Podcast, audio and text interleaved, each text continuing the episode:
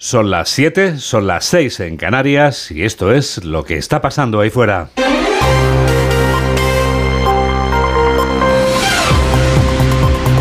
Onda Cero. Noticias fin de semana. Juan Diego Guerrero.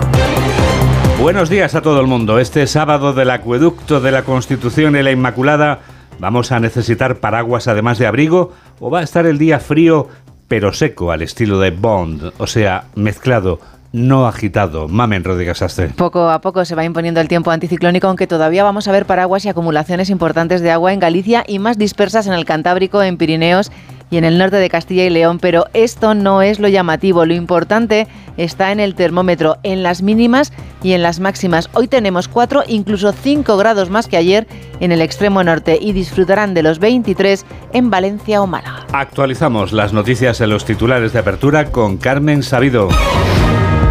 La Unión Europea elige a Nadia Calviño para presidir el Banco de Inversiones. El nombramiento de Calviño será oficial el próximo miércoles y tomará posesión a primeros de enero. al frente del Banco de Inversiones, Calviño manejará 115.000 millones de euros en los próximos años en política climática y en la reconstrucción de Ucrania. Su elección confirma el liderazgo de España.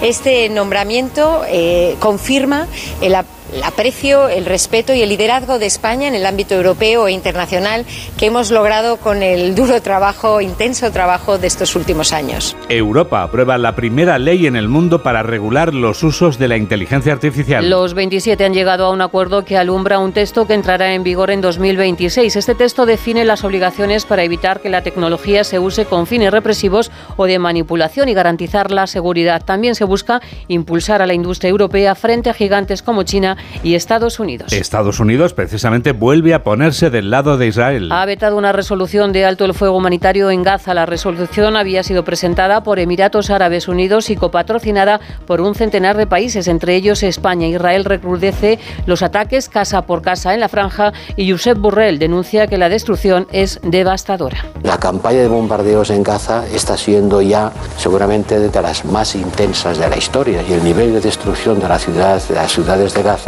es comparable, si no superior, al nivel de destrucción de las ciudades alemanas durante la Segunda Guerra Mundial. El rey Felipe VI llega hoy a Argentina para asistir a la toma de posesión del ultraderechista Javier Milei. Milei tomará el relevo al peronista Alberto Fernández y esta mañana don Felipe se entrevistará con ambos mandatarios. En su último discurso desde la Casa Rosada, Fernández ha lamentado no haber podido reducir la inflación y la pobreza y ha llamado a defender la democracia. A 40 años de la democracia, defendámosla cada día, como nos enseñaron las abuelas y las madres de Plaza de Mayo, y todos y todas quienes nos marcaron el camino. Hoy más que nunca, más y mejor democracia siempre. El presidente Pedro Sánchez también tiene agenda internacional y viaja hoy a Berlín. Se reunirá con el canciller Scholz, reunión en la recta final de la presidencia española de la Unión Europea y en el fin de semana que el Partido Socialdemócrata Alemán celebra el Congreso del partido. El canciller pasa por el peor momento de popularidad y sus socios amenazan con una moción de censura. Implantar el catalán, el gallego y el euskera en la Unión Europea costará 132 millones de euros. 132 millones al año según un informe que ha realizado la Comisión para hacer esta estimación la Comisión ha tomado como precedente el caso de Irlanda con el uso del gaélico. La medida debe recibir el apoyo unánime de todos los países miembros de la Unión. Vladimir Putin perpetúa su poder. Confirma que se postula para su quinto mandato. Se presentará en las próximas elecciones y de ganarlas estará al frente de Rusia 30 años con los líderes de la oposición en la cárcel o en el exilio. Todo indica nuevo mandato para Putin y estará más tiempo que en el poder que Stalin. Fallece el actor Ryan O'Neill a los 82 años de edad. En los años 70 O'Neill alcanzó la fama con la película Love Story con Paper Moon. Su carrera se vio afectada por su temperamento, adicciones e infidelidades. En los años 90 el actor quedó relegado a papeles esporádicos. Adiós a Iciar Castro, la actriz que nos cambió la mirada. Iciar Castro fallecía por una parada cardiorrespiratoria cuando ensayaba para una gala benéfica en una piscina. La actriz de 46 años y con una fuerza arrolladora ha sido un ejemplo social y fue nominada al Goya como actriz revelación por su trabajo en pieles. Deportes, el Getafe se coloca octavo en la liga tras vencer 1 a 0 al Valencia. Los de Bordalas lograron desquiciar a los valencianistas que terminaron el partido con nueve jugadores. Hoy se disputan cuatro partidos. A la vez Las Palmas, el Villarreal recibe a la Real Sociedad, el Mallorca recibe al Sevilla y el encuentro de la jornada entre el Real Betis de Isco y el Real Madrid de Bellingham. Tenemos toda la radio por delante. 7 y 5, 6 y 5 en Canarias. Tres semanas. A Nadia Calviño le quedan tres semanas para dejar el gobierno. Calviño se convertirá el 1 de enero en la nueva presidenta del Banco Europeo de Inversiones. Estará en el cargo durante seis años y cobrará 370.000 euros anuales. Su salario será el mismo que recibe Ursula von der Leyen, presidenta de la Unión Europea. Este detalle da a entender la importancia de la institución bancaria que va a presidir por primera vez una mujer, la actual vicepresidenta primera del Gobierno de España. Informa el corresponsal de Onda Cero en Bruselas, Jacobo de Rebollos. Como Italia no iba a votar a Calviño de ninguna de las maneras, lo había dejado muy claro, todos estaban pendientes de ver lo que pasaba con Francia si se sumaba finalmente a Alemania en el apoyo a la española. Era necesario. Su ministro de Finanzas, Bruno Le Maire, finalmente lo hizo y por lo tanto Nadia Calviño será la primera mujer al frente de esta institución. Este nombramiento eh, confirma el el aprecio, el respeto y el liderazgo de España en el ámbito europeo e internacional que hemos logrado con el duro trabajo, intenso trabajo de estos últimos años. El nombramiento todavía tiene que ser oficializado por el Consejo de Administración del BEI, cuyo presidente temporal, el belga Vincent van Pertegem, cree que lo hará bien Calviño. En teoría debería ocupar el puesto por el que va a cobrar más de 30.000 euros al mes a partir del 1 de enero y por seis años, pero como se ha decidido todo tan tarde, es posible que haya un periodo de transición extra. El Banco Europeo de Inversiones es el que se ocupa de conceder los préstamos que necesitan los 27 Estados miembros de la Unión. Podemos decir que la entidad bancaria que va a presidir Nadia Calviño es una especie de brazo financiero. Patricia Gijón. El Banco Europeo de Inversiones es el brazo financiero de la Unión Europea. Tiene por accionistas a sus Estados miembros y se financia en los mercados de capitales. Desde su sede en Luxemburgo presta dinero a países europeos y a terceros estados para desarrollar proyectos de interés público que mejoren Europa, como explica en Onda Cero Julio Guinea, profesor de Derecho de la Universidad Europea. Contribuye con sus inversiones a la búsqueda de un desarrollo de las regiones más atrasadas de Europa. Tiende precisamente a modernizar y a reconvertir a empresas o a la creación de nuevas actividades que no pueden ser enteramente financiadas con los medios existentes en cada uno de los Estados miembros. El BEI será decisivo en los próximos años, tiene que gestionar la reconstrucción en Ucrania y la transición energética. Pedro Sánchez tendrá que hacer cambios en el gobierno para ocupar la plaza que dejará vacante Nadia Calviño. El presidente del gobierno hará la remodelación del Ejecutivo en las próximas semanas. La próxima semana, precisamente, es cuando se celebrará el Pleno del Congreso que debatirá la ley de amnistía promovida por el Ejecutivo como pago a Junts por su apoyo a la, a la investidura de Pedro Sánchez, según ha reconocido el propio presidente. Y aunque España parezca paralizarse por el acueducto de esta semana, la amnistía sigue su camino. Aranzazo Martín. El martes es la primera gran cita para la ley de amnistía en el Congreso. Se vota su tramitación. Pero mientras tanto, los movimientos en uno y otro sentido no cesan. El PP presenta una iniciativa para proponer que el presidente de EFE, como el de Radio Televisión Española, sea elegido por el Pleno y que sea alguien que no haya ocupado cargos de responsabilidad política en los cinco años anteriores a su nombramiento. Los populares han pedido ya también la comparecencia de todos los ministros del Gobierno. Ahora sí parece que la actividad del Congreso toma carrerilla, así que esos movimientos se han extendido también a su cuerpo de letrados. Manuel Fernández Fontecha, hasta ahora letrado de la Comisión de Constitucional y jurista crítico con la ley de amnistía, ha sido trasladado a la Comisión de Hacienda, según adelantó el mundo. Así lo ha decidido el letrado mayor Fernando Galindo, alto cargo del anterior gobierno de Sánchez y ahora nombrado por la presidenta Armengol. La amnistía sigue su camino en la tramitación del Congreso de los Diputados y precisamente la Cámara Baja es la institución que gasta una opulenta cantidad de dinero en la traducción y la transcripción de las lenguas cooficiales. 4.500 euros al día es lo que nos cuesta más que sus señorías hablen en lenguas oficiales en España, como lo son catalán, euskera y gallego, y no lo hagan en castellano, que es la lengua común que todos hablan. Eva Llamazares. Primero se invirtieron 53.000 euros. Había que habilitar los medios técnicos, comprar auriculares, alquilar petacas y antenas de radiofrecuencia. A esta inversión inicial se suma el gasto de cada día de pleno, una media de 4.500 euros en traducción y transcripción. El Congreso viene pagando a traductores de las lenguas cooficiales entre 3.600 y 5.000 euros al día. Respecto a la transcripción, un servicio externalizado, transcribir en español lo que sus señorías dicen en catalán, euskera o gallego cuesta 300 euros de media cada sesión.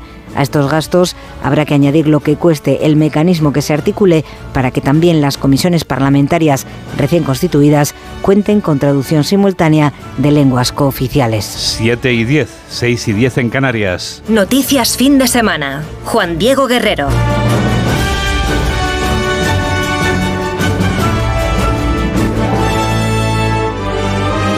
El Consejo Europeo, que no se puso de acuerdo el jueves en la reforma del sistema fiscal, se reunía este viernes para volver a intentarlo. ¿Consiguieron los 27 ponerse de acuerdo en la reforma que afecta a nuestros impuestos? La respuesta es no del todo, pero solo le falta un 5%. Volvemos a Bruselas con Jacobo de Regoyos. Sí, aunque el acuerdo esté cerrado básicamente al 95%, París y Berlín siguen sin ponerse de acuerdo en el modo de reducir el déficit y la intensidad con la que se va a exigir esta reducción a los Estados miembros que tengan abierto un procedimiento de déficit excesivo por superar el 3% del déficit. La propuesta ahora mismo sobre la mesa incluye también una reducción del 1% del PIB para los países con una deuda por encima del 90%, como es el caso de España, y un 0,5% para los países cuya deuda está entre el 60 y el 90%. El problema de todas formas es la falta de tiempo. Sin un pacto de aquí a finales de año será bastante complicado que la reforma pueda entrar en vigor cuando está previsto que lo haga en el 2025 porque hay que implementarla como legislación y por culpa de las elecciones al Parlamento Europeo el próximo mes de junio habrá un parón que puede impedir que se cumplan los plazos.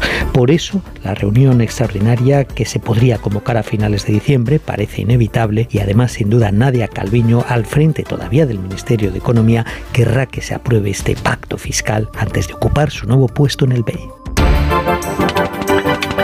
Los seis menores de edad condenados en Francia por el asesinato del profesor Paty no pisarán la cárcel. Se van a librar porque tenían menos de 15 años cuando ocurrieron los hechos. Corresponsal en Francia, Álvaro del Río.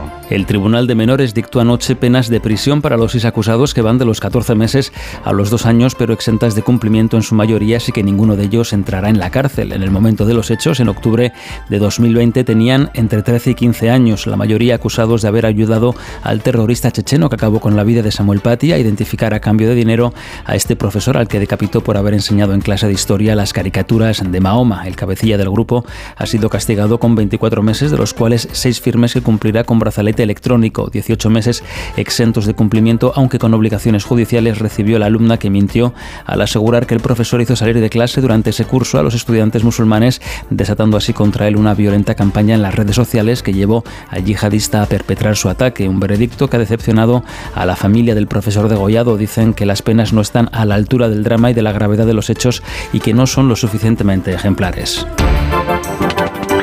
Dos meses y dos días después del comienzo de la guerra de Gaza, que desataba el cruel ataque terrorista de Hamas, la situación en la franja es desesperante y así lo describe la Agencia de Naciones Unidas para los Refugiados Palestinos. Lo hace por escrito, Asun Salvador. En una carta al jefe de la UNRWA, la Agencia de la ONU para los Refugiados Palestinos lamenta la imposibilidad de desempeñar su trabajo por las condiciones apocalípticas en la franja. Denuncia ataques contra su propio personal y los continuos bombardeos contra infraestructuras civiles, ataques que en las últimas horas han dejado más de 300 muertos y la OMS advierte del colapso de la civilización y de la sociedad gazatí. Los hospitales que aún funcionan al triple de su capacidad, al límite de suministros, han empezado a recibir sobre todo cadáveres, como explica Aldo Rodríguez, cirujano de Médicos Sin Fronteras en el Hospital de Al-Aqsa. Tuvimos más de una centena de pacientes que llegaron al hospital. La mayoría de ellos eh, lamentablemente murieron en, en el camino o en el servicio de urgencias.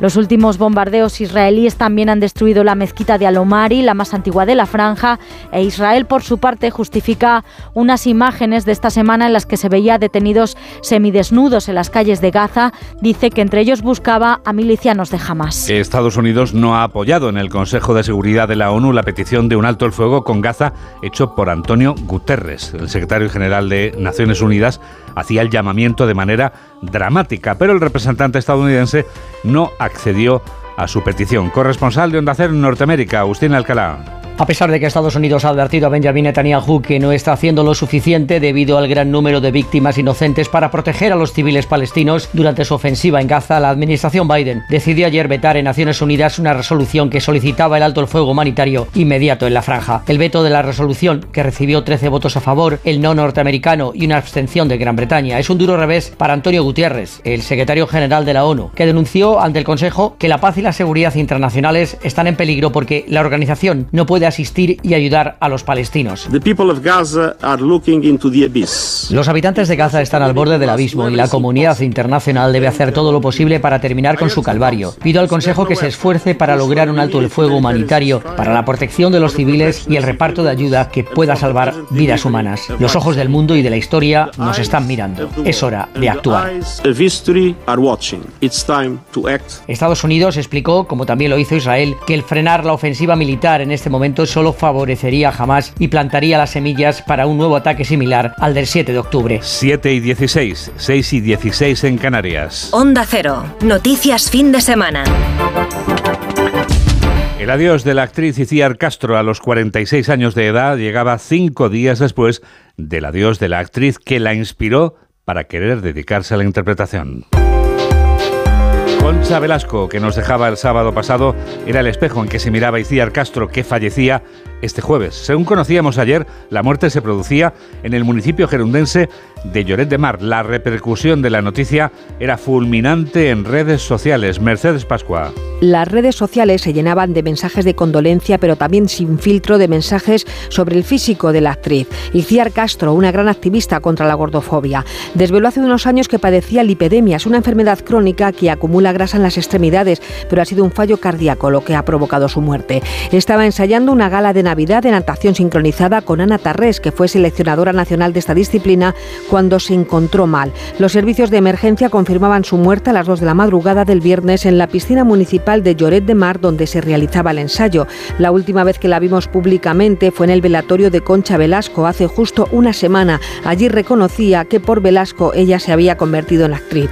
En Julia en la Onda confesaba que era una gorda feliz. Si yo saliera con la misma foto diciendo estoy fatal, me encuentro mal, no soy feliz, la gente diría, ay, pero cuando te ven feliz ya eres que haces apología de la obesidad. Me han llegado a decir que mejor que me muera. Iciar Castro había nacido en Barcelona hace 46 años, pero residía en Madrid. Su trabajo queda plasmado en teatro, cine y televisión, en series como Vis a Vis o Paquita Salas y en películas como Blanca Nieves, Campeones, Rec o Pieles, película por la que estuvo nominada al Goya. Sony 18. Noticias fin de semana. Juan Diego Guerrero.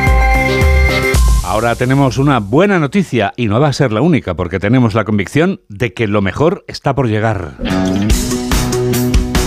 Qué buena noticia es que esta semana jalonada por días festivos se haya convertido en un reclamo turístico en toda España en general y en algunas ciudades en particular, con el consiguiente beneficio para la hostelería. Es el caso de la capital de España, porque Madrid está hasta arriba de turistas, miles de turistas. Oscar Plaza. Miles de españoles que no son de Madrid están estos días en la capital.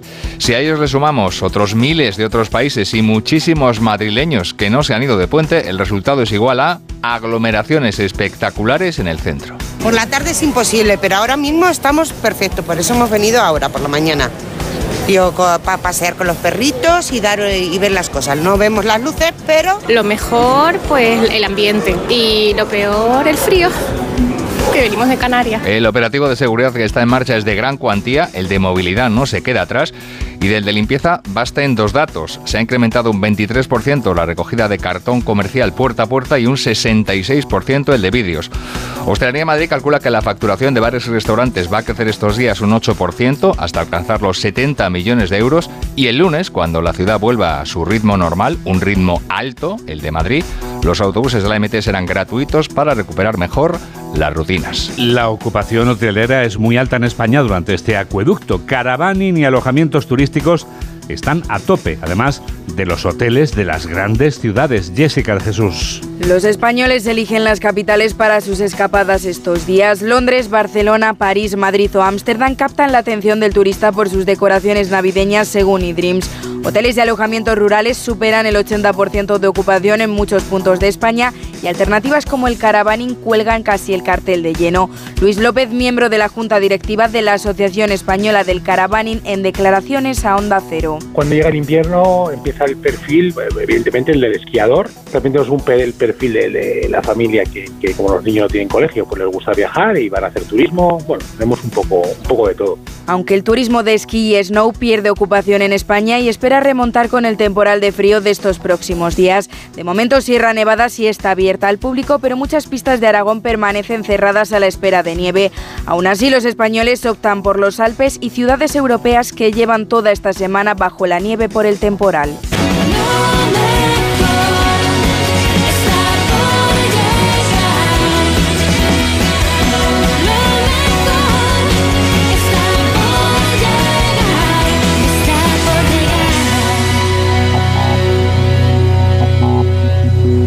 Pues sí, las estaciones españolas de esquí ya empiezan a abrir. Este acueducto de la Constitución y la Inmaculada ya lo han hecho unas cuantas. La temporada navideña ha empezado en Sierra Nevada, en la provincia de Granada. Ana de Gracia. En Granada, la situación de la estación de esquí de Sierra Nevada mejora a lo largo del puente poco a poco. El arranque de la temporada invernal ha sido, como es común en los últimos años, con poca nieve. La bajada de las temperaturas ha ayudado, eso sí. De hecho, el agua que ha caído en la ciudad se ha convertido en nieve en la sierra y esto ha permitido abrir más pistas para el esquí y el snow. Según la Asociación de Empresarios de Sierra Nevada, los datos de ocupación superan el 70% para esta segunda parte del puente al coincidir con el fin de semana. También está abierta una de las estaciones de Aramón, situada en la provincia de Teruel, Chema Catalán. En Teruel este puente han podido empezar la temporada de esquí en las pistas de Aramón Valdelinares. Allí en la comarca de Gudar los hoteles rozan el lleno pese a que apenas hay 3 kilómetros esquiables. Mario Gómez es el director de las estaciones de Teruel. Pistas eh, de nivel eh, fácil, pistas de nivel intermedio que nos van a dar eh, tres kilómetros y medio esquiables eh, con espesores de hasta 30 centímetros de nieve, con una calidad fantástica, una nieve de polvo buenísima para esquiar. En cambio, por falta de nieve no han podido abrir las estaciones de esquí del Pirineo aragonés, algo que no sucedía desde el puente de 2006. Ahora trabajan con la previsión de poder iniciar la temporada la semana que viene. Completamos el recorrido de las estaciones de esquí que ya han abierto en Cataluña. Lola Surribas. En Cataluña el puente de diciembre es sinónimo de esquí y aún la incertidumbre y la inestabilidad a raíz de la sequía, la ocupación estos días ronda el 90% en casi todas las estaciones. Las precipitaciones de los últimos días han permitido abrir más pistas y poner en marcha más telesillas. Además, las bajas temperaturas han facilitado la creación de nieve artificial en estaciones como La Masella, Portainé, La Molina o Valter 2000. 7 y 23, 6 y 23 en Canadá. Onda Cero. Noticias fin de semana.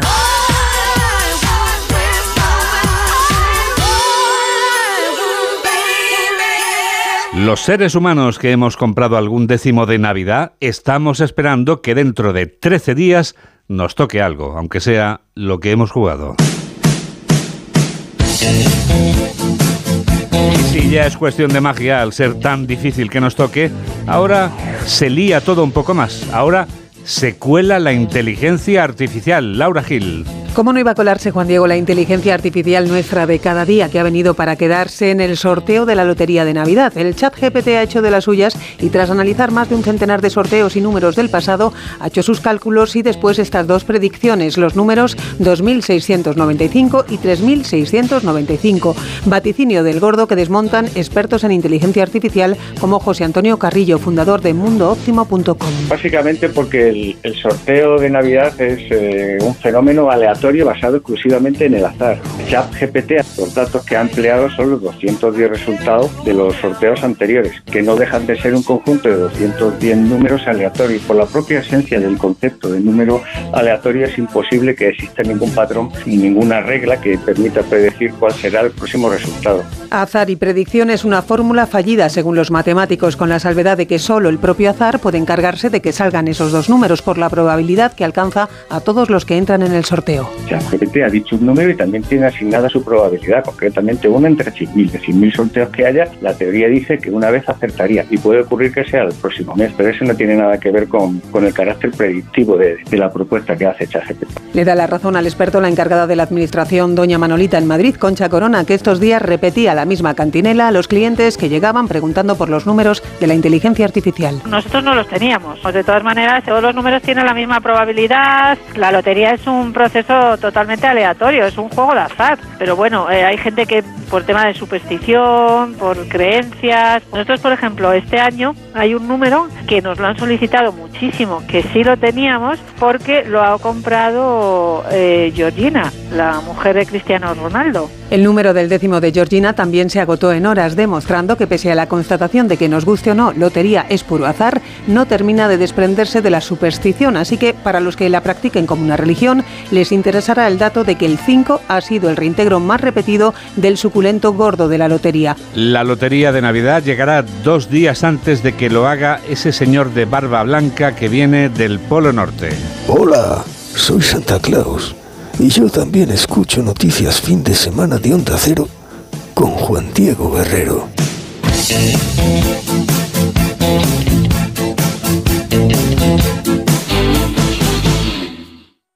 En Spoticar, el líder europeo en vehículos de ocasión, cumplimos tres años de lanzamiento en España. Por eso, durante este mes te ofrecemos tres años de garantías y financias tu vehículo de ocasión. Visita uno de nuestros 200 concesionarios o reserva tu coche en spoticar.es. Financiación ofrecida por Stellantis Financial Services. Consulta condiciones en spoticar.es. Su alarma de Securitas Direct ha sido desconectada. Anda, si te has puesto alarma, ¿qué tal? La verdad que muy contenta. Como me paso casi todo el día fuera de casa trabajando, así me quedo mucho más tranquila. Si llego a saber antes lo que cuesta, me la hubiera puesto antes. Protege tu hogar frente a robos y ocupaciones con la alarma de Securitas Direct. Llama ahora al 900-272-272. Síguenos en Twitter en arroba noticias FDS. Fíjate si es poderoso Tecnoticias fin de semana que gracias a él nos escucha Santa Claus. Podemos decir, mamen, que llegamos, eh, que la posibilidad de escuchar Onda Cero es infinita. Fíjate, hasta en el Polo Norte, hasta en Laponia nos escucha Santa. ¿Tú crees? ¿Haciendo juguetes? Claro. ¿Te has portado bien? Bueno, me portado fenomenal. Bueno. Tienes dudas, ¿no? Bueno, www.ondacero.es, Santa. Ahí es donde nos puedes escuchar todos los sábados y todos los domingos a las 7 de la mañana. Repetimos, el equipo, no las noticias, a las 2 de la tarde. Y si no tienes tiempo el fin de semana porque estás de puente o porque no te apetece porque te estás rascando la nariz, pues nos puedes escuchar el lunes en el podcast, Juan Diego. Claro. Recuerda, somos noticias fin de semana. Somos noticias fin de semana también en Facebook, ¿verdad, mamen? Sí, ahí lo que tienes que poner en el buscador es eso, precisamente, noticias fin de semana. Aparecemos arriba del todo, tú te haces amigo nuestro, nosotros te damos el ok interactuamos. También podemos interactuar gracias a la cuenta que disponemos en X, antes llamado Twitter. Postea con nosotros en arroba noticias FDS. Guay. Son. Pues porque somos los de noticias fin de semana. Y por eso no solo tenemos la cuenta de Twitter, sino que también tenemos otra en Instagram. En Instagram, sí, claro, guerrero-juandi. Toda la música que suena, hoy estrenamos precisamente Weekend News Christmas, toda la música que suena durante la temporada está recogida en nuestra lista de reproducción. En Spotify, ahí somos Noticias FDS Canciones 23-24. El ciclo de películas navideñas que inauguramos hoy se abre con un filme perfecto para unas fiestas de acción y suspense. Porque acción y suspense son dos ingredientes de esta película de 1988 que supuso el despegue de la carrera de su protagonista. Se trata de un actor que desde entonces se convertiría en una estrella de Hollywood y en un reclamo para el público. Su carrera ha sido tan exitosa como prolífica hasta el presente año, cuando su familia anunciaba que el actor padece demencia frontotemporal. Pero Bruce Willis nos ha ofrecido tantas horas de entretenimiento en la gran pantalla que queremos recordarlo hablando de una película formidable. Mamen Rodríguez Astre nos descubre todo lo que no sabíamos de La jungla de cristal. Los Ángeles, Nochebuena, Nakatomi Plaza, 30 rehenes, varios terroristas, 23 muertos y... Parece que está cabreado. Sigue vivo. ¿Qué? Solo John consigue cabrear así a alguien. La redacción del guion coincidió con la formalización de la Unión Europea, algo que despertaba no pocos recelos entre los americanos temerosos de la competencia europea en todos los campos. Por eso los malos son europeos que hablan alemán incorrecto y sin sentido, incluso en cada secuencia en la que aparece el grupo de terroristas suena el himno a la alegría, el himno oficial de Europa.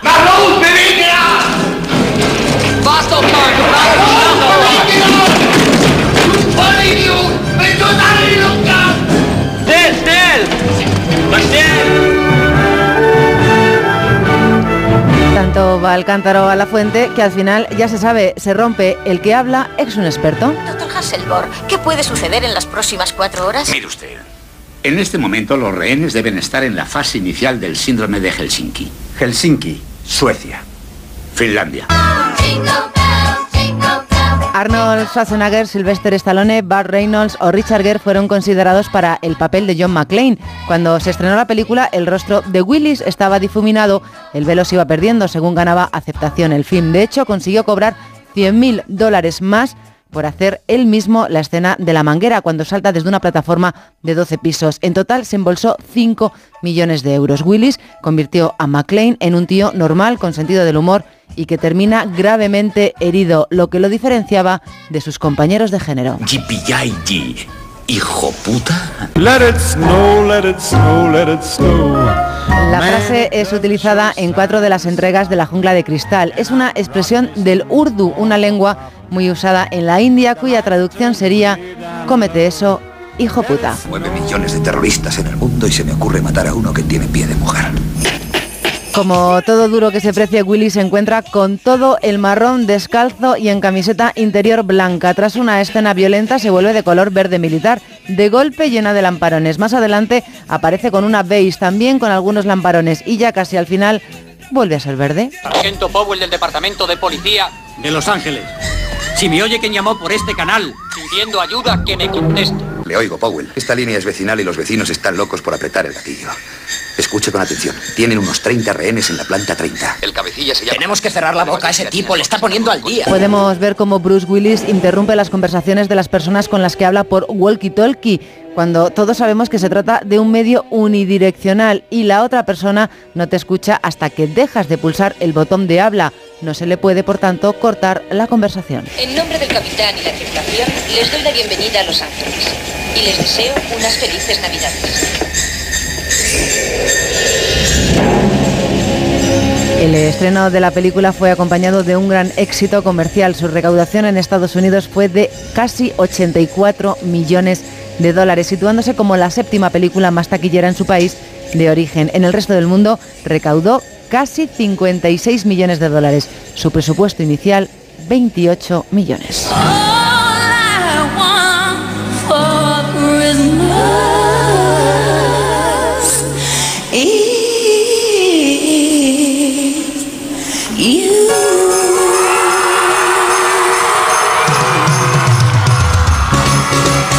Son las 7 y 33, son las 6 y 33 en Canarias. Que tengas un feliz acueducto si lo estás disfrutando. Que tengas un feliz día aunque estés trabajando, sea como sea, la radio está contigo. Y pórtate bien, por si acaso los reyes tienen dudas contigo. Hola a todos, soy el rey Baltasar y yo también escucho noticias fin de semana de Onda Cero con Juan Diego Guerrero. Su alarma de Securitas Direct ha sido desconectada. Anda, si te has puesto alarma, ¿qué tal? La verdad que muy contenta. Como me paso casi todo el día fuera de casa trabajando, así me quedo mucho más tranquila. Si llego a saber antes lo que cuesta, me la hubiera puesto antes. Protege tu hogar frente a robos y ocupaciones con la alarma de Securitas Direct. Llama ahora al 900-272-272. Síguenos en Facebook en Noticias Fin de Semana Onda Cero. Llega la revista de prensa que escucha el rey Baltasar y lo sabes. ¿Sabemos ya cómo titula hoy el diario La Razón, Mamen? Pues dice, arranca la sucesión de Calviño tras su elección para el BEI. La foto de portada vemos a la vicepresidenta Calviño tocando la campana tras conocerse su elección como presidenta de esta entidad. El gobierno choca con la justicia por los nombramientos sin méritos suficientes. Estados Unidos impide que la ONU apruebe una resolución a favor de un alto el fuego en Gaza. El PP, ante la insistencia de Sánchez, dice que no cuente con nosotros y el embrión de tsunami se inspiró en la gran marcha de Mao. El país, España, gana peso en la Unión Europea con la presidencia de Calviño en el BEI. Álvarez viaja a Marruecos para retomar la agenda bilateral. La Unión Europea aprueba la primera ley de inteligencia artificial del mundo y también Israel recrudece de sus ataques y lucha en Gaza casa por casa. La marcha de Calviño al BEI altera el equilibrio interno del gobierno Scholz, que lleva a los socialdemócratas alemanes a sus horas más bajas, la energía nuclear se consolida como la gran solución en la cumbre del clima y entrevistan a Maite Pagazurtundúa, que dice que con el Partido Socialista de hoy la transición habría sido imposible. Son menos 23. Titulares del diario El Mundo. Sánchez diseña el reemplazo quirúrgico de Calviño por un perfil técnico. A la tercera bala vencida, la de Calviño, tocando la campana en esa misma foto que decías antes, Mamen. Nada más conocerse que ya es la nueva presidenta del Banco Europeo de Inversiones. Europa alcanza un acuerdo para regular por primera vez la inteligencia artificial y el matrimonio dura una media de 16 años y medio en España y suben las custodias compartidas. Tú no eres ejemplo de esto, no vales. ¿De que de custodia compartida? No, de los 16 y medio. Tú llevas mucho más. Adelante. Estados Unidos veta el alto del fuego en Gaza y se enfrenta a la ONU. La lenta agonía de la música en directo en la televisión española. Nadia Calviño designa presidenta del Banco Europeo de Inversiones y el Tribunal Constitucional recibe una bacteria una batería de recusaciones contra la ley de amnistía. La foto de portada para un icono de la diversidad. La actriz Iciar Castro paladina de los derechos LGTBI y activista contra la gordofobia, fallece a los 46 años. También puede ser una bacteria, todo el mundo es susceptible, pero siempre está la sanidad para curarnos. La vanguardia, Sánchez abordará sin prisas el relevo de Calviño. El presidente se tomará unos meses para decidir quién sustituye a la titular de Economía. Los expertos abogan por un pacto político y social por el sistema educativo y Putin da el paso para seguir en la presidencia al menos hasta el 2030. ¿Y qué más te has encontrado, María del Carmen, en estos suplementos y periódicos del sábado? Pues te leía antes en el titular de la ABC que la energía nuclear se hace popular en la cumbre del clima. Sí. Dice que hasta una Miss, Juan Diego, hasta Miss América se ha pronunciado a su favor. La han invitado allí a Dubái a que hable en favor de la energía nuclear. Mira qué bien. Oye, ya no pedimos la paz en el Ya, mundo. la paz en el mundo, claro. Antes lo, lo clásico era The Peace in the World. Todo. Y luego voy a ir con el tema, también el ABC lleva el tema del puente, claro. Fíjate. Madrid, atasco peatonal en el centro. Ahora, ¿a dónde vamos? ¿Qué agobio? Es lo que más se escucha en el centro de Madrid. Hombre, El como ha, fulgor- contado, como ha contado antes Oscar Plaza, es que no se cabe. En el centro de Madrid no hay espacio físico para, para moverse. El fulgor de las luces navideñas deja cada día una postal de calles llenas de gente, largas colas y paseos al ralentí. El ayuntamiento activa el nivel negro por la afluencia durante estos días clave para la economía de la ciudad. Evidentemente, nos alegramos mucho por los comercios y por la hostelería que evidentemente están trabajando a tope, pero es verdad que hay problemas para circular, ¿eh? porque hay tanta gente. No solo en Madrid hay gente. Bueno, en toda España. Escucha lo que dice Josemi. Vigo, una pesadilla de Navidad. pero bueno, ¿qué me estás contando?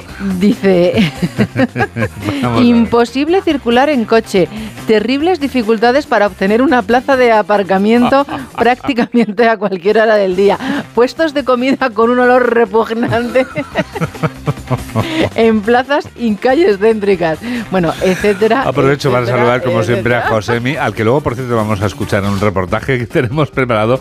El otro día le vi reluciente aquí en la redacción, le vi estupendo y claro, lo que pasa es que nos vimos muy deprisa y no comentamos nada de las, navideñas, las navidades en Vigo. Eh, Vigo, claro, la ciudad de las luces por antonomasia. Cuéntanos.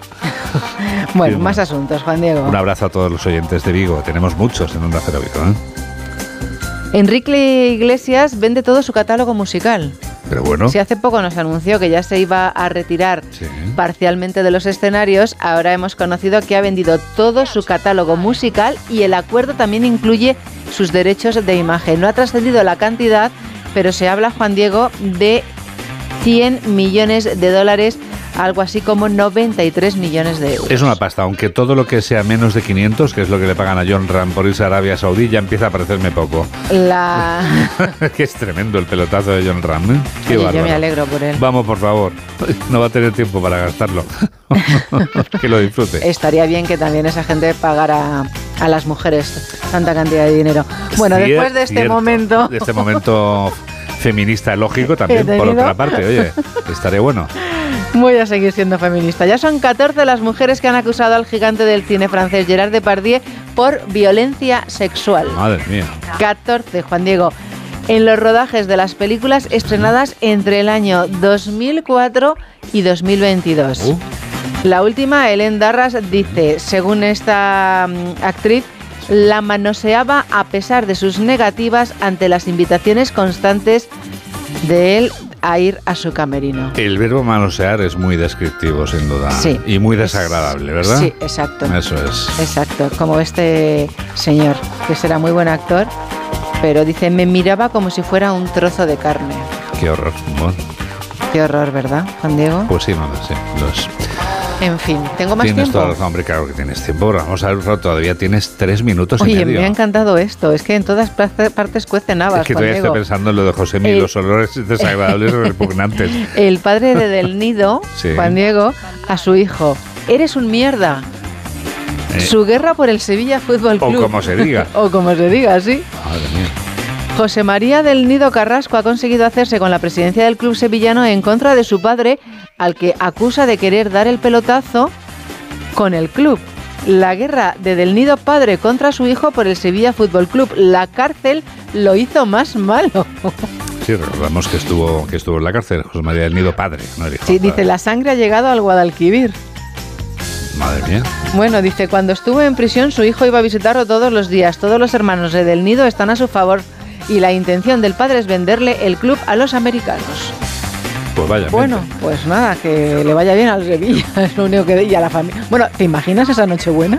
Yo creo que no la van a pasar juntos. Eh, hombre, tiene pinta de que, o, o si la pasa juntos, tiene pinta de que va a estar la policía en medio para protegerlos. Qué bárbaro. Bueno. Espectacular, ¿eh?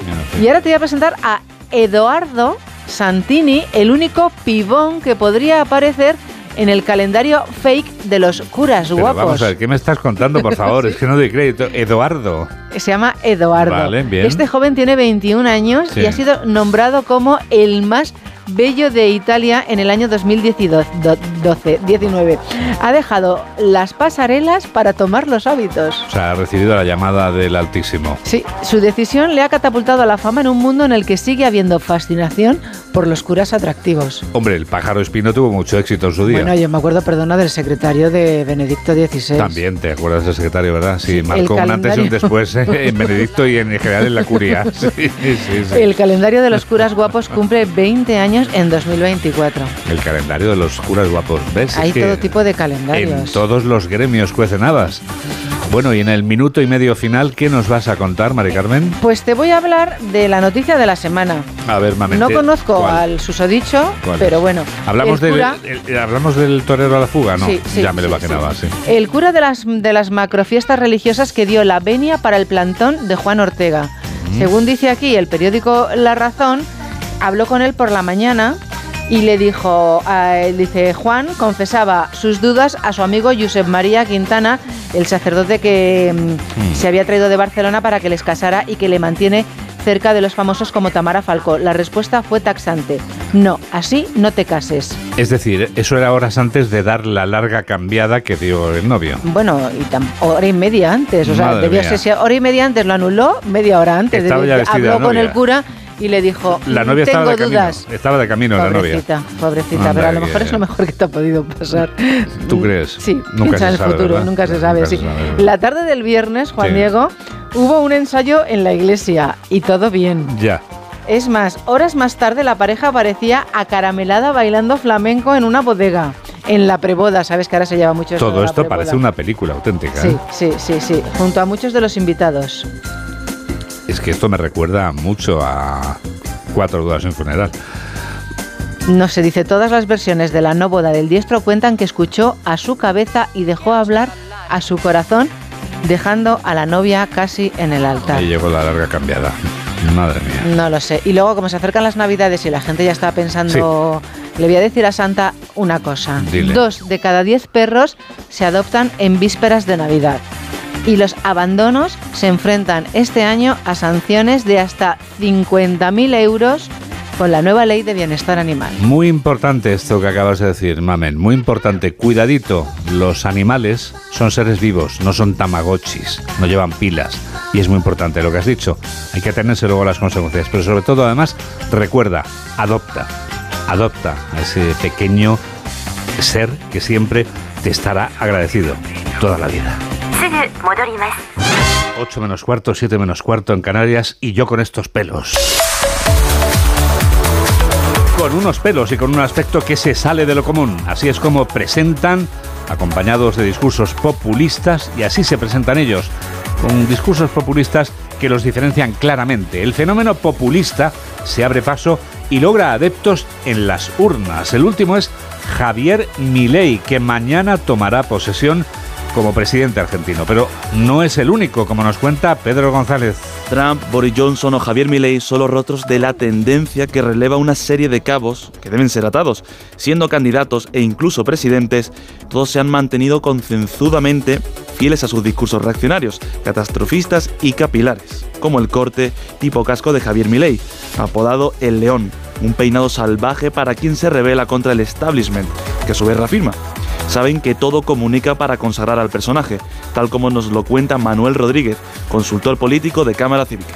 En una época en la que estamos en una cultura muy visual, cobra mucha importancia que la imagen del personaje que debe encarnar a todo el movimiento, eh, en el caso de estos líderes populistas de extrema derecha, pues tiene mucho que ver también con el pelo, con como símbolo de estatus, ¿no? Pues recientemente Javier Milei, pues su discurso de yo soy liberal, soy libertario, no me puedes dominar, pues también tiene mucho que ver con su propia estética. Aparte del poder, buscan permanecer en nuestra memoria, ser más que mediáticos, porque a pesar de la lucha de Trump por ocultar su calvicie con ese tupé levitante cobrizo, el peinado ha logrado ser inmortalizado como un icono de la derecha estadounidense. Pero no siempre es la decisión propia del político. Pueden tener a alguien detrás que les aupe demasiado. José Mi Rodríguez, colaborador en más de uno, lo sabe de primera mano. Siempre tienen un asesor de imagen que les dice sí a todo. Y siempre tienen un pelota de turno, pues a Trump le dicen ese pelo eh, le da personalidad a usted, pero eso es, eso es atroz. Cuando ya te tocan el tema de la personalidad, te puedes echar a temblar. Somos testigos del auge descontrolado de los cabellos y discursos excéntricos. El último caso en Países Bajos con Gerd Wilders, que encarna el cabello como símbolo de estatus. Parece que necesitamos peluqueros demócratas. 8 menos 12, 7 menos 12 en Canarias, el momento ideal para el deporte.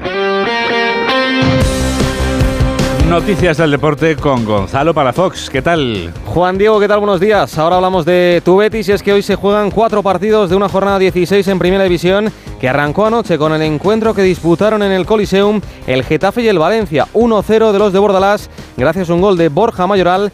En los últimos minutos los azulones acabaron con 10 hombres por la expulsión de Domingos Duarte tras decirle a un rival, a Sergi Canós, hijo de puta y Loches con 9 por las expulsiones de Paulista y de Javi Guerra. Este último le dijo al colegiado, eres malísimo. Sobre el árbitro, Cuadra Fernández, hablaba el Pipo Baraja. Bueno, yo creo que como capitán viene a protestarle al árbitro una acción posible eh, de amarilla y el árbitro pues no le gusta la acción y le, sa- le saca amarilla y ya le condiciona. Es que yo la- lo, gratis que sacar amarillas, eh, sinceramente a, mí estas cosas me molestan, pero luego ya te lleva que la segunda acción sabes que tienes amarilla, no puedes hacer lo que haces porque ya te condiciona el partido y bueno, luego después no sé qué es lo que ha pasado en la segunda en la acción de, de Javi Guerra, si le ha hecho algo al árbitro o si es justificada la roja o no, no lo sé. Esto anoche, hoy a destacar el encuentro que juegan a partir de las 4 y cuarto en el Benito Villamarín, el líder, el Real Madrid, y el Betis, que es séptimo. Carlo Ancelotti recupera para el partido a Luka Modric. El croata entra en una lista en la que ante las numerables ausencias están tres hombres del Castilla, como son Nico Paz, Gonzalo García o Fran González. La duda en la portería parecía zanjada, pero después del gran rendimiento de Lunin y del regreso de Kepa, el técnico italiano ya no deja tan clara la titularidad del guardameta español. Eh, Kepa ha vuelto porque se ha entrenado bien, está bien. Lo, lo- lo bueno es que tenemos dos porteros de confianza. Mañana voy a elegir uno de los dos. ¿Y cómo lo voy a hacer para el próximo partido? Hay competencia en la portería eh, porque Lunin lo ha hecho muy bien cuando ha jugado. Pero esto es una decisión que voy a tomar mañana y voy a tomar para los próximos partidos. El Betis, por su parte, tiene la principal ausencia de Guido Rodríguez para un choque en el que Isco se volverá a ver las caras con sus antiguos compañeros. También hoy, a las 2 en Mendizorroza, el Alavés recibe Las Palmas. A las 6 y media en la Cerámica, el Villarreal juega ante la Real Sociedad. Y a las 9, el Mallorca juega contra el Sevilla en el Visit. Un Sevilla muy necesitado y que no gana en Liga desde el pasado mes de septiembre. Escuchamos a su técnico, Diego Alonso. Los futbolistas evidentemente sienten el, no haber podido ganar en liga, el no, tener los resultados que, que merecemos, pero por otro lado han trabajado muy fuerte y hay mucho compromiso para, eh, como lo he dicho habitualmente, de, de los futbolistas con el club, con la institución, con nosotros para, que, para salir adelante. Enfrente estará el Mallorca, una de las caras nuevas esta temporada en el conjunto de Javier Aguirre. Sergi Tarder pasaba ayer por los micrófonos de Radio Estadio Noche. ¿Habrías fichado por el Barça? Eh, yo tuve un- unas horas, te diría, de, de mucha rayada. Eh, sabía que era imposible. Es decir, sabía que en mi cabeza no me permitía eso. Que, era imposible que yo fuese al, al Barça del, eh, viniendo del español. Así que ya te digo, no, no hubo ni un 1% desde mi parte en ese sentido de, de poder. En cuanto a la jornada dominical, el Barça se medirá al Girona a las 9 de la noche en Montjuïc después de una semana marcada por las palabras del capitán del conjunto de Michel, Alex García, hablando de su deseo de jugar en el Barça y también marcada por la operación de Marc-André Ter Stegen, estará unos dos meses de baja. Por su parte, el Atlético de Madrid recibirá al Almería a las 2 de la tarde en un encuentro en el que Antoine Griezmann se podría convertir en el máximo goleador de la historia del conjunto rojiblanco. Está según los datos del Atleti, a tres goles de superar el récord de 173 tantos de Luis Aragonés. La verdad que estoy muy, muy contento con, con mi nivel. Es un reto desde que volví y claro, vas metiendo goles y se va acercando, eh, así que es un, un objetivo, una ilusión, un sueño, y a por ello y manteniendo la cabeza fría ¿no? y no volverse loco a la hora de, de- de tirar o, o de crear ocasiones y, y nada, con tranquilidad como siempre que ya vendrán solos los, los goles.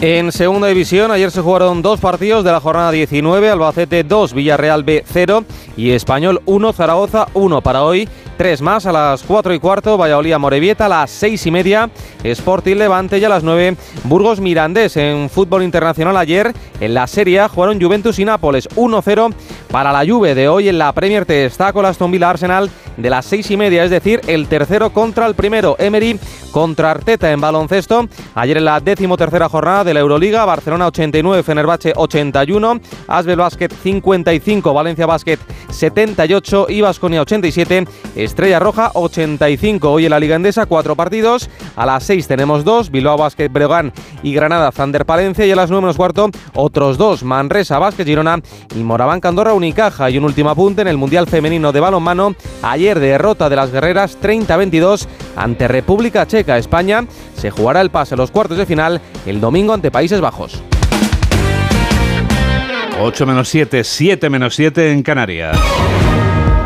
Actualizamos las noticias en los titulares de cierre con Carmen Sabido y Mamen Rodríguez Astre. La Unión Euro- Europea elige a Nadia Calviño para presidir el Banco de Inversiones. Calviño manejará 115.000 millones de euros en los próximos años en política climática y en la reconstrucción de Ucrania. Su elección confirma el liderazgo de España. Europa aprueba la primera ley en el mundo para regular los usos de la inteligencia artificial. El texto entrará en vigor en 2026. El texto define las obligaciones para evitar que la tecnología se use con fines represivos o de manipulación. También se busca impulsar a la industria europea frente a gigantes como China y Estados Unidos. Estados Unidos vuelve a ponerse del lado de Israel y veta una resolución de alto el fuego humanitario en Gaza. La resolución ha sido presentada por Emiratos Árabes Unidos y copatrocinada por un centenar de países, entre ellos España. Israel un día más recrudece los ataques casa por casa. El rey Felipe VI llega hoy a Argentina para asistir a la toma de posesión del ultraderechista Javier Milei. Milei tomará el relevo al peronista Alberto Fernández y esta mañana don Felipe se entrevistará con ambos mandatarios. En su último discurso, Fernández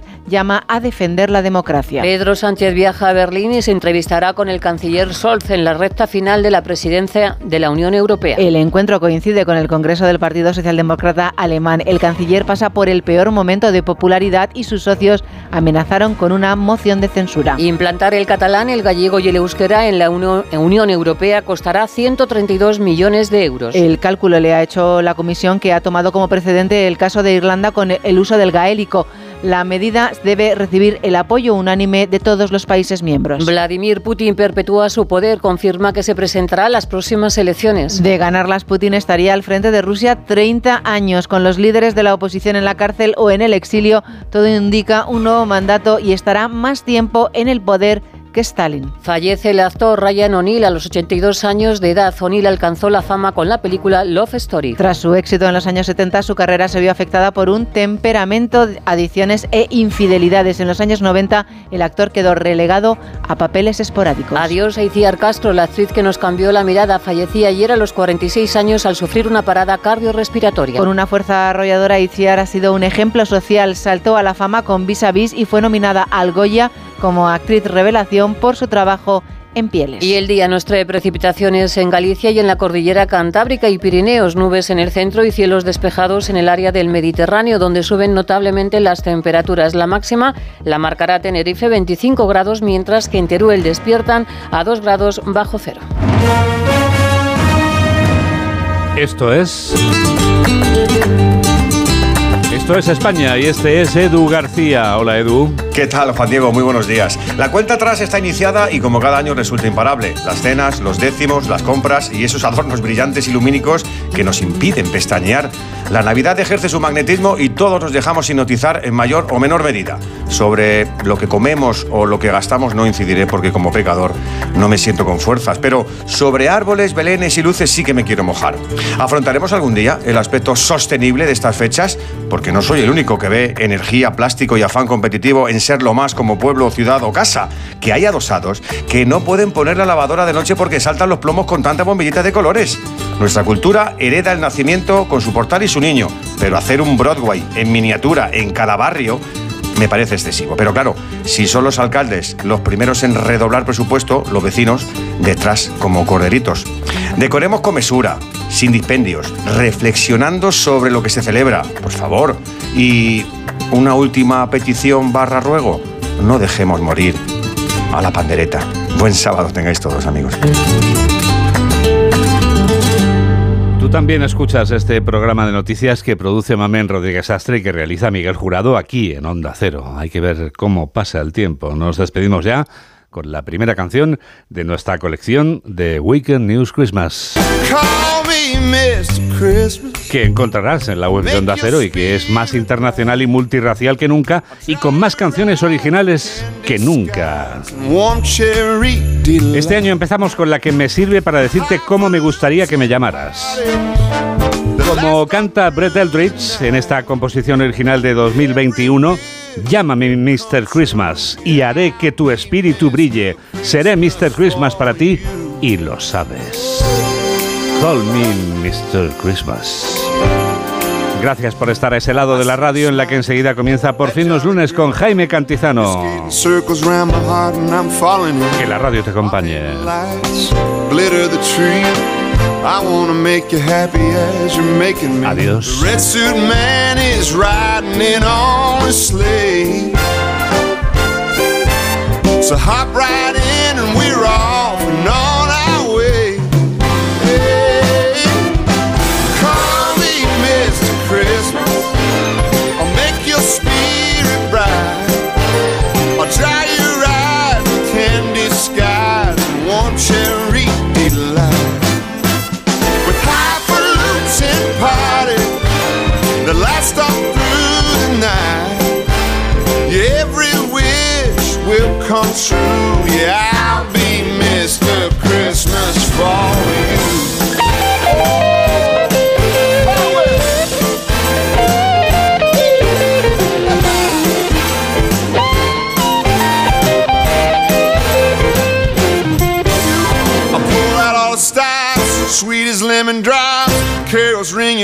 singing as a fire pops.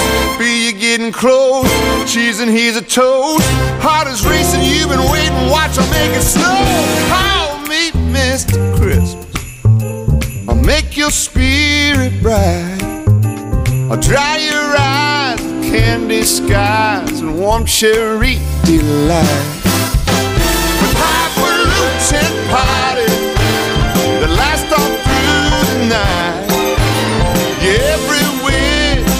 Come true. Yeah, I'll be Mr. Christmas for you. Mr. Christmas. Yeah, I'll be Mr. Christmas for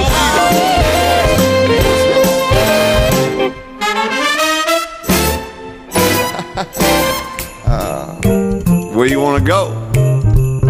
Chicago. Hop right in.